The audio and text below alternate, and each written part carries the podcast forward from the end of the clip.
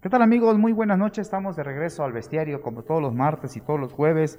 Hoy tenemos un tema interesante de denuncia ciudadana, un caso también que ha sido recurrente en el Estado, luego que la Comisión de Acceso a la Información Pública en este caso el Instituto del Acceso a Información Pública y Protección de Datos Personales, conocido como el IAI Tlaxcala, rechazaron la recomendación que la Comisión de Estatal de Derechos Humanos por Violencia de Género emitió a favor de Marlene Alonso Meneses. Ella fue presidenta de este instituto y bueno, fueron, fueron señalados de violencia institucional. Resulta que la Comisión, de la Comisión de Derechos Humanos emite una recomendación, el Instituto de Acceso la rechaza, que traía diversas medidas que ahorita la vamos a ir comentando. Bueno, está con, está con nosotros Marlene Alonso Meneses, ella fue expresidente y es la agraviada en este caso. Bienvenida, buenas noches. Hola, ¿cómo estás Edgar? Muy buena noche y siempre un placer estar aquí en tu programa. Muchas gracias. Y bueno, está también con nosotros, como siempre, eh, Jenny Charres Carlos, presidenta de la Organización Civil Mujeres con Poder. Ellas dieron hoy una conferencia de prensa acompañada de Marlene Alonso Meneses y es un tema que, bueno, ha llamado la atención que se genera, se sienta un precedente de violencia hacia las mujeres y bueno, que un organismo garante de la transparencia diga que no, eh, también llama la atención, veremos también en su momento, le daremos voz a los, a los, ahora sí que a los comisionados para que den sus argumentos y veamos qué pasó. Pues bienvenida, Jenny. Hola, muy buenas noches y pues un saludo a todos los que hoy nos están viendo a través de la red. Pues ¿cómo te sientes, Marlene? Marlene, tú eres la agraviada, eh, tuvieron que pasar casi tres años para que te hicieran justicia en, un, en, un, en una denuncia que interpusiste ante la Comisión de Derechos Humanos, tuvo que venir, una, tuvo que venir un relevo y llegó ya Jacqueline Brasselberg ¿no? a, la Comisión de Derechos Humanos y hoy te dicen, eh, o en esta semana que ha, pasado, te dice la, la, la, la IAI que no, no, que simplemente no. Fíjate que yo fui, efectivamente fui notificada el viernes de la semana pasada, el viernes 20, justamente con la contestación que hace el Instituto de Acceso a la Información Pública, la recomendación en la cual le fue notificada por parte de la Comisión Estatal de Derechos Humanos. Bueno, pues ¿qué, qué te puedo decir? Nuevamente, pues vamos a emprender diversas acciones relacionadas a esta contestación porque lamentablemente nos encontramos con esta no aceptación, pero es una no aceptación eh, que lejos de querer abonar sobre todo a la defensa de los derechos humanos, pareciera que lo único que, bueno, yo me vuelvo a encontrar es que me vuelven a coartar mis derechos. Es decir, cuando tú acudes a una instancia a la cual pues obviamente eh, te va a garantizar que tus derechos humanos obviamente pues ya no se vean vulnerados y sobre todo el hecho de que es la primera recomendación en nuestro estado en la cual se establece un tema de violencia de género, considero que sí estamos hoy frente a un tema bastante lamentable. Me queda claro que hay mucho desconocimiento por parte del Consejo General del Instituto de Acceso a la Información en temas de derechos humanos con perspectiva de género. Imagínate un instituto que garantiza derechos humanos y que bueno, no comprenda la dimensión que se tiene justamente hoy en esta lucha que nosotros estamos haciendo y que a pocos días, que fue el pasado 18 de este mes, se declara aquí en Tlaxcala la, la, declarativa de la alerta de género, en la cual pues obviamente, ¿qué viene?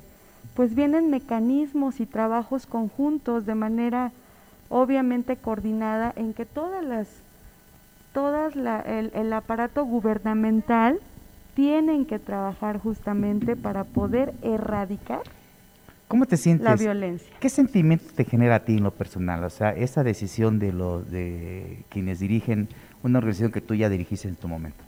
Pues mira, más que, eh, digo, finalmente no se trata de Marlene Alonso, fíjate.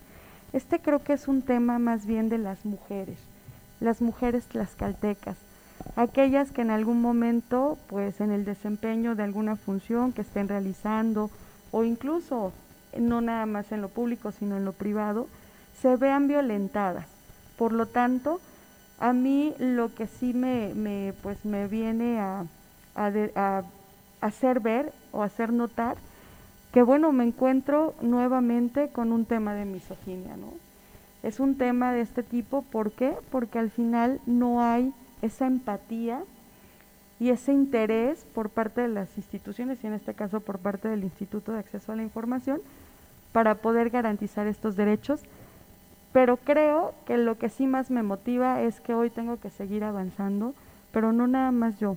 Y por eso yo insisto, sigo haciendo el llamado. Le pido a todas las mujeres que, vaya, que nos sumemos, que no nos quedemos calladas, que visibilicemos este tipo de actos, porque justo a mí me tocó hacerlo, porque imagínate, desde ahí empiezan los problemas de violencia, desde que todos te quieren callar, desde que te dicen, este, ay, estás exagerando, ¿no? Eh, calladita te ves más bonita. Desde esos momentos, eh, si tú no lo logras eh, visibilizar, la verdad es que son temas que se quedan lamentablemente pues se los quedan muchas mujeres y no podemos externarlo. Entonces, lo que a mí esto me trae a que esta lucha tiene que continuar. Hoy se visualizan o se vislumbran nuevos elementos que me van a permitir a mí acudir a las instancias este, correspondientes y por supuesto también, eh, pues obviamente eh, la forma en cómo dan contestación a esa recomendación. ¿Qué te dicen los, qué dicen los comisionados del, del IAI? Fíjate que lo que manifiestan pues son un sinfín de, de argumentación este, legaloide, yo le pudiera llamar. ¿Por qué? Porque al final de cuentas están queriendo incluso constituirse como quererle enmendar la plana a la Comisión, de a la Comisión Estatal de Derechos Humanos. Vamos a, para dar un poquito de contexto a la, audiencia, Marlene Alonso Meneses eh, presentó una queja ante la Comisión Estatal de Derechos Humanos. La Comisión Estatal de Derechos Humanos concluyó que se cometieron violaciones al derecho a la igualdad y al trato digno, así como la integridad y seguridad personal, discriminación por razón de género y violencia psicológica eso es algo muy importante. Política, institucional y laboral por parte de dos excomisionados del Instituto del Acceso a la Información, que era en ese caso eh, David Cabrera Canales y Francisco José Morones Servín, quienes la acusaron de incurrir en diversas irregularidades sin comprobarlo y que además eh, la, bloquearon en su, en su institución. La Comisión Nacional de Derechos Humanos hace una serie de recomendaciones y le dice al, a ver, y ahí tú vas a hacer eh, que colaboren en la presentación de la denuncia y le darle seguimiento, ¿no? Que se inicie ante el, órgano interno del control de dicho instituto respecto a la investigación. Además, le, pide, eh, dice que deberá inscribir a Alonso Meneses en el registro estatal de víctimas y proporcionarle la atención psicológica de manera pronta y gratuita. Además, los comisionados en funciones deberán ofrecerle una disculpa pública. No sé qué, no sé qué pasó ahí, qué es lo que, les dolió o qué es lo que les costó a los actuales comisionados del IAI, si una disculpa pública o darle un tratamiento psicológico a una expresidenta o dar un curso de capacitación a sus servidores públicos en este tema. Creo que, la recomendación es muy clara, es muy precisa. Me llama mucho la atención porque el actual presidente del, del instituto, y lo digo claramente, tiene una denuncia por maltrato a una mujer también, y lo vamos a, lo, vamos a comentar en el, si me lo autoriza la, víctima, tiene una denuncia por, por, el mismo tema de llamarle, creo, estúpida o algo a, una mujer. Entonces, creo que sí tienes conocimiento del caso. Jenny, bueno, está con nosotros y vamos a dejar hablar a Jenny también porque también vino de invitada. Jenny, Jenny, bienvenida. ¿Cómo ves este tema? ¿Qué pasa ahí? Bueno, pues yo creo que es más que obvio, ¿no? O sea, eh, justo ya lo comentaste, este, no Pensamos que institucionalmente pues lo iban a, este, acatar porque al final de cuentas pues no es una cuestión específica hacia una persona sino a una institución, a un órgano autónomo, por cierto. Y bueno, ver que este, hayan contestado de esta manera y obviamente al frente, pues sobre todo eh, vemos la actitud del presidente, ¿no? que obviamente tuviera que haber sido pues totalmente institucional, político, social y bueno, lo que hemos dicho en el marco de la este, declaratoria de la alerta de género, pues esperaba que obviamente este, fuera una situación de, paz. Del punto de vista legal, tú eres abogada, Jenny. ¿Cómo contesta el IAI? No, bueno, pues obviamente lo que genera, eh, se constituyó abogado particular y se constituyeron ellos agraviados y finalmente este, hacen básicamente una, como si hubieran contestado una, una demanda, ¿no? Era así como de, no te pedimos que contestaras una demanda, solamente es la catas, sí, no, por qué y punto. Pero acá lo principal es que ellos este, tenían dos vías. Una, hacer la eh, su, su, manifestación de la acepto de manera parcial por esto o no la acepto por esto. Entonces ellos generaron excusas. Porque en ellos son los responsables, no se, les, no se les está acusando a ellos de ser los que promovieron, sino ellos en esos momentos dirigen el instituto. Claro, pero ahora al hacer esto se constituyen este, agresores, y los tres. O sea, el instituto vuelve a caer en ese mismo sistema, ahora ya no con los este, anteriores este, excomisionados, porque ya no están, sino ahora los nuevos se constituyen nuevos agresores con una continuidad, como lo dijimos hace rato, de violencia institucional.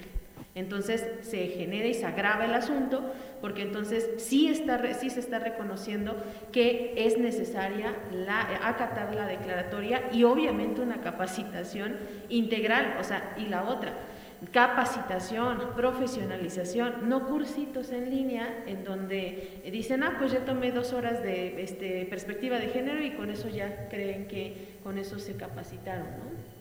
que eso es lo más común que estamos viendo de repente, no, una profesionalización del tema, a entender y sobre todo un órgano autónomo como el IAI no se esperaba, yo creo que no lo esperábamos que realizaran este tipo de manifestaciones. Es este, vergonzoso y bueno, lamentablemente por otro lado es muy comprensible. ¿Por qué calificarlos de misóginos? Pues digo, al fin, lo que... Eh, violencia, a ver, ustedes califican de violencia institucional a un órgano garante de la transparencia. Misóginos. Así es, obviamente sí. En el desde que ellos hacen su contestación, señalan, y como lo decían hace rato y en algunos medios, le, le, ¿cómo se puede decir? Le recomendó a la que recomienda, valga la redundancia, como si le corrigiera y le dijera, tú estás mal, así no se hacen las cosas. O sea, eso fue el mensaje que dieron ellos cuando contestaron. O sea, el mensaje es, este, Comisión Estatal de Derechos Humanos, no sirves para hacer una recomendación de derechos ¿Así humanos. De plano? Eso, bueno, cuando uno lee lo que ellos escribieron, se entiende y dices porque te está diciendo que no, porque está mal lo que hizo la Comisión. Entonces regresamos a la, regresamos a la escuela, a la presidenta de la Comisión de Derechos Humanos. Pues ellos parece que lo están haciendo así. Digo, obviamente no fue ni siquiera un, este, duró, digo, hace rato dijiste algo claro y lamentable. ¿Cuánto tiempo se tardó para que Tres años. Imagínate, si eso se hizo con alguien que tiene conocimiento. ¿Hay algo personal, expresidenta de la Comisión de Acceso, hay algo personal cuando el actual presidente fue parte del organismo donde usted trabajó? Puede decir que fue su empleado prácticamente o su subordinado. No, bueno, él, él ya no laboraba cuando yo fui presidenta en el instituto, pero no, yo espero que no, digo, no lo creo desde ese punto de vista, porque al final sería grave, ¿no? Muy grave que, que fuera un tema más personal. Digo, me queda claro que no hay una eh, voluntad por parte de esta institución a través de quien la representa, porque no nada más es solo el presidente también está el otro comisionado y hay una comisionada. Entonces, por lo tanto, me queda claro que hay un total desconocimiento en materia de derechos humanos. Y lo vuelvo a repetir y lo insisto, porque ese es un instituto que garantiza derechos humanos. Entonces, imagínate, bueno, vamos a invitar al presidente o a los comisionados a que vengan también a dar su postura, ¿no? Claro, pero imagínate el mensaje que dan a la sociedad con esto. Cuando ellos luchan, bueno, eso creemos, porque de verdad se garantizan derechos humanos, ¿no? Oye, y si viene, pues que aclare cómo es que, le, que es un, un violentador con, con, el otro caso, ¿no? Que, que, nos diga si es cierto o no es cierto, que obviamente sabemos que es cierto, los que conocemos el caso sabemos que es cierto, pero es grave, es grave y esto se reproduce en nuestras instituciones. No puede haber violentadores, y menos en los organismos garantes de derechos humanos o como funcionarios públicos con agresividad y que se les está investigando y que ostenten estos cargos. Seguimos en la misma línea. Así es. Marlene, pues creo que es un caso muy, muy duro. Vas a seguir adelante, tope lo que tope. Sí, mira, yo voy a emprender todas las acciones que, que por ley pueda realizar. Eh, te decía, se configuran nuevas eh, situaciones o circunstancias que a mí me permiten obviamente ir a emprender la defensa, me voy a obviamente abocar justo también a la respuesta que ellos están este, manifestando, pero también emprenderé otras acciones. No las puedo ahorita comentar porque quiero decirte que no, no quiero ponerlos en alerta. Creo que esta lucha al final tiene que ser, eh, me obliga a mí a hacerla, eh, por lo que he dicho. O sea, yo no quiero que vuelva a repetirse lo que a mí me tocó vivir. Esto no puede ser. Y sobre todo porque debemos de entender que violentar los derechos humanos, por ejemplo, en el caso artículo primero constitucional que señala que todas las autoridades están obligadas a garantizar, a velar por los derechos humanos. Entonces, imagínate que si tenemos este tipo de autoridades, pues bueno, lamentablemente pues va a haber muchísimas personas que en algún momento se tengan que topar con esto y eso no puede pasar. ¿Tienes parte de la respuesta que emitió el instituto? A ver, si le damos más o menos la lectura que dice, donde habla. Ellos son los que hablan. La contestan los tres, no sé. Bueno, eh, aquí hacen pues obviamente una serie de eh, de explorado derecho, Dice Didier, Didier Fabián López Sánchez, Maribel Rodríguez Piedras y Fernando Hernández López eh, promoviendo en, nuestro carácter de comisionados propietarios del Consejo General del Instituto de Acceso a la Información Pública y Protección de Datos Personales, eh, procedemos a informar formalmente la no aceptación de la recomendación 01-2021, fundándonos por ello en las condiciones legales siguientes. ¿no? Luego, para no leer todo. Sí, para no leer, bueno, traía diversos artículos. Diversos artículos, pero aquí inician falta de eficación, o bueno, ahí donde le empiezan supuestamente a querer, eh, pues obviamente, aclarar la plana a la Comisión Estatal. Bueno. Ok. Mira, aquí está. Yo creo que está, por ejemplo, en esta parte, ¿no? Eh, yo creo que es la más concreta cuando dice, eh, habla y dice que de forma abstracta y simplificada los supuestos hechos denunciados advirtiéndose de forma cronológica, eh, dice, sendos actos omisiones este, de la comisión por, y acá mi eh, es por alto y extralimitando sus atribuciones, o sea, a ellos les dolió, como tú lo dijiste hace rato, extralimitando sus atribuciones y evidenciar posibles actos que en un primer momento no fueron precisados.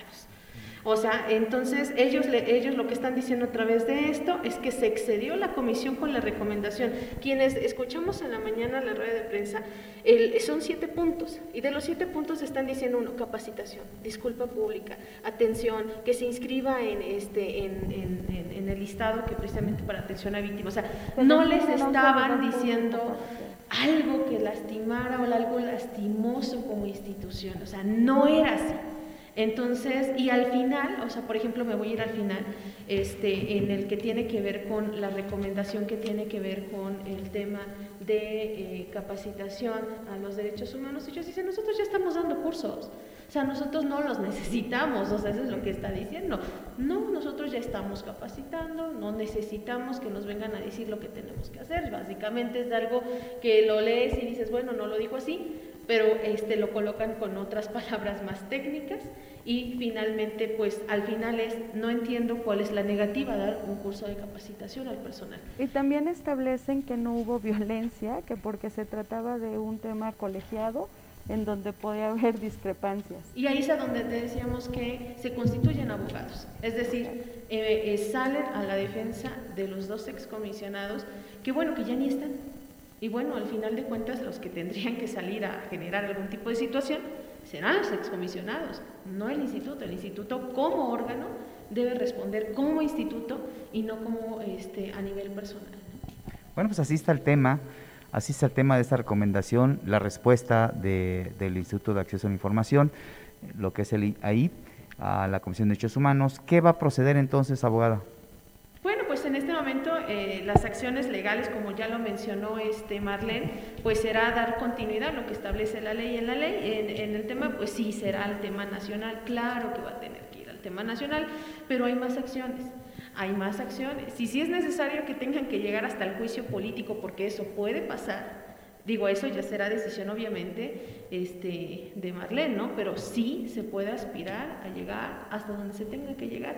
Se da para mucho en este trabajo, en esta, en esta situación. Y finalmente ellos saben la responsabilidad que, si bien es cierto, es, no es vinculatoria, es decir, que no es obligatoria, pero sí tiene un peso. Y obviamente una recomendación, en este caso se actualizaría una nueva queja de violencia, este, en este caso violencia institucional. Bueno, pues eh, me están confirmando el tema de esa, presentaron una queja contra Fernando Hernández López y Fabián López Sánchez, o lo que es Didier Fabián López Sánchez, dice, bueno, prácticamente presentaron una queja porque le dijo a, a esta persona que era una pendeja y que me ubicara y que yo no era igual a ellos. Entonces así está más o menos el término de la queja, que refiriéndose a la jerarquía, ¿no? Que, entonces creo que ahí está esta queja que vamos a darle seguimiento también y vamos a ver qué dicen también los, los comisionados en este, en este caso. Pero bueno, así está la situación lamentable entonces que pues eso, que era muy complicado, a ver, usted como abogada era muy complicado darle respuesta eh, de forma positiva. No, no era muy, no, pues de hecho, eh, por eso no teníamos, nadie había tenido como un problema.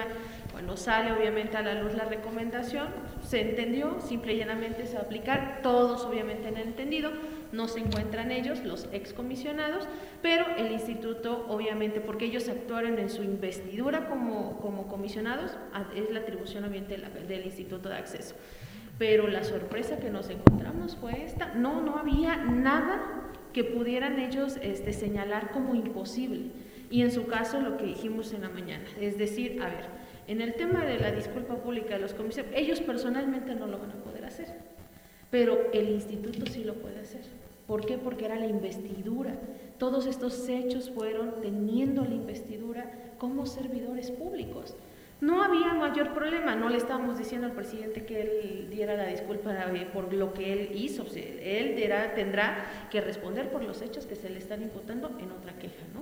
Pero insisto. Ahora ya con su respuesta ya cambia el, sentido. Claro, definitivamente. y bueno, pues puede actualizarse y perfeccionarse en este caso la misma este, recomendación. Porque bueno, es el mismo instituto quien actualiza nuevas, nuevas violaciones a derechos humanos. Bueno, pues así está el tema. Así es. Pues gracias, gracias. Creo que es un tema un poco técnico, pero creo que la denuncia ahí está, lo que pide la Comisión de Derechos Humanos no se cumple. ¿Y qué ha dicho la Comisión de Derechos Humanos? ¿Ha habido una respuesta de ella puntual? Mm, bueno, a mí la Comisión de Derechos Humanos solo me notificó el viernes de la semana pasada. Este, pues obviamente ellos, de acuerdo a lo que establece la ley, pues eh, en, en mi caso yo iré al recurso de al recurso de impugnación y finalmente pues ellos también tendrán que hacer lo propio. Vienen acciones también que, puedan, que tienen obviamente que hacer y que yo por supuesto también pediré que se cumpla conforme a lo que señala la, ley. Pues gracias, gracias. Nos vamos a algún mensaje final. Eh, ya hemos hablado de forma amplia de este tema.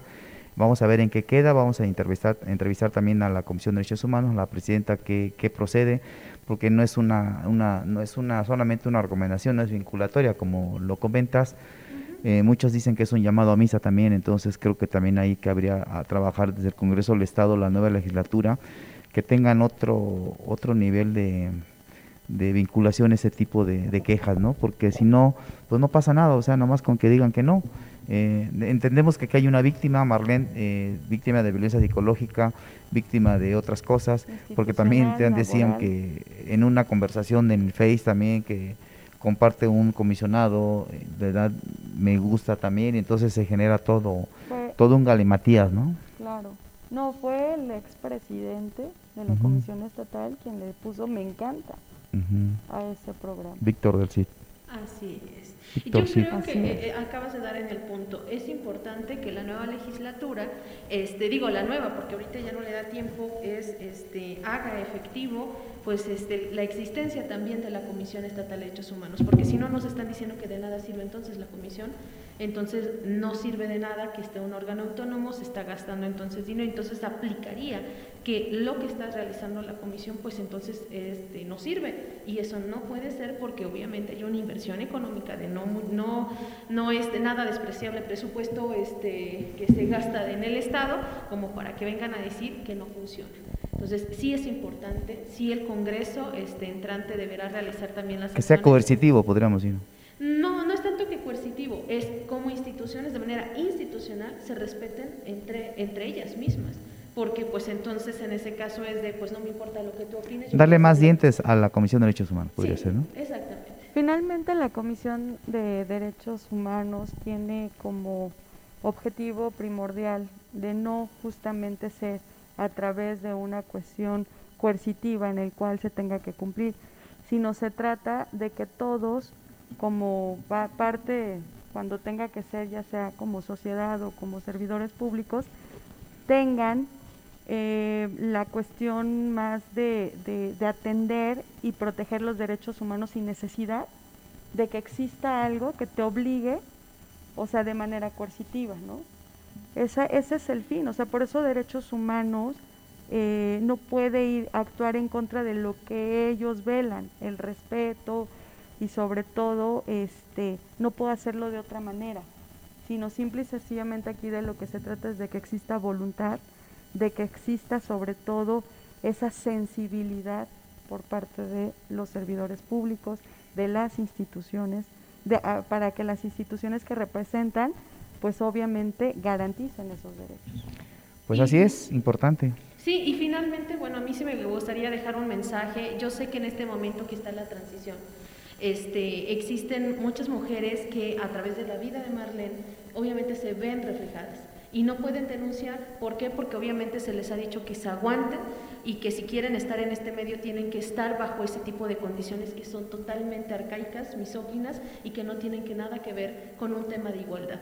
Entonces, si nosotros no hacemos que se respete una recomendación y que se acate, le estamos diciendo a todas esas mujeres que no tienen derecho a denunciar. Y, además, eso es peligroso. Y además un reto interesante para la próxima gobernadora de Tlaxcala, Lorena Cuellar Cisneros, que en su momento ella denunció ser víctima de violencia política. Entonces creo que pues va a ser interesante eh, cómo se maneje eh, la política o el estilo de gobernar de una gobernadora con el tema de las mujeres que ya ha prometido que va a poner eh, empeño, empeño ahora sí que fuerte sobre eso, ¿no? Claro, yo no tengo duda que nuestra próxima gobernadora haga todo el trabajo y los esfuerzos para lograr que efectivamente se erradique la violencia de género, pero pues obviamente sola no va a poder. Y requiere justamente de las instituciones las que pues obviamente se sumen. Y por eso a través de esta declaratoria pues empiecen a realizar esos trabajos y esas acciones que les van a permitir lograr poder erradicar en nuestro estado, ¿no? Tenemos un tema difícil en nuestro estado en lo que va del año y lo dije también desde la mañana, llevamos 26 feminicidios de lo que va del año. Ya no queremos más, ¿no? ¿Y cómo empieza? Justo empieza así a que desde el trato, desde la forma, cosas que de verdad a veces que no se, vuelva común la violencia contra las mujeres ni contra los hombres claro. ni contra los niños porque si no volvimos en una sociedad donde la, la, violencia se vuelve algo cotidiano no así es lo vemos en los medios de comunicación un feminicidio más lo vemos en eh, padres reclamando que no salgan no salgan en libertad los los asesinos de, o el asesino de, sus hijos, eh, padres reclamando la libertad de una mujer que, que, le, que le pasó tantas cosas que está detenida desde hace pues ya semanas y no ha podido salir porque denuncian que hay mucha fuerza de, otras personas. Y muchos temas así, casos de custodias de parejas que terminan yéndose porque la violencia hacia la mujer pues es, es terrible, creo que es algo que nos lacera y creo que ese es, la, ese es el tema también del bestiario, por eso los martes y los jueves tratamos de darle voz a las denuncias ciudadanas para que no se quede ahí, sino que también vayamos con las autoridades. En este caso vamos a ir con los comisionados para que nos den una razón, eh, ¿por qué no, no? ¿Por qué no darle voz a, a porque hay un hay una hay una, una queja donde dice que hay una víctima ¿Qué pasa con la víctima entonces? Eh, si hay una violencia psicológica, ¿qué pasa? Me imagino que tiene que haber eh, algunas eh, cuestiones que hacerse, pero bueno, hemos llegado al final de este programa. Marlene, te agradezco mucho, muchas gracias. gracias a Jenny, como siempre, también una activista aquí que, que no se queda callada y creo que, que eso a veces nos mete también en problemas, pero pues ahí estamos, ¿no? Vamos a darle voz hasta donde esto llegue. Pues yo creo que más que meternos en problemas, nos es la voz de muchos que lamentablemente en algún momento no pueden hacerlo de esa forma, ¿no? Y pues hay que visibilizar, eso es lo más importante. Gracias, ni una más. Ni una más. El Bestiario, programa de análisis, entrevistas, política y algo más. Ruta Tlaxcala 2021. Al estilo del periodista Edgar García Gallegos. En vivo por Facebook en La Bestia Política. La noticia debate.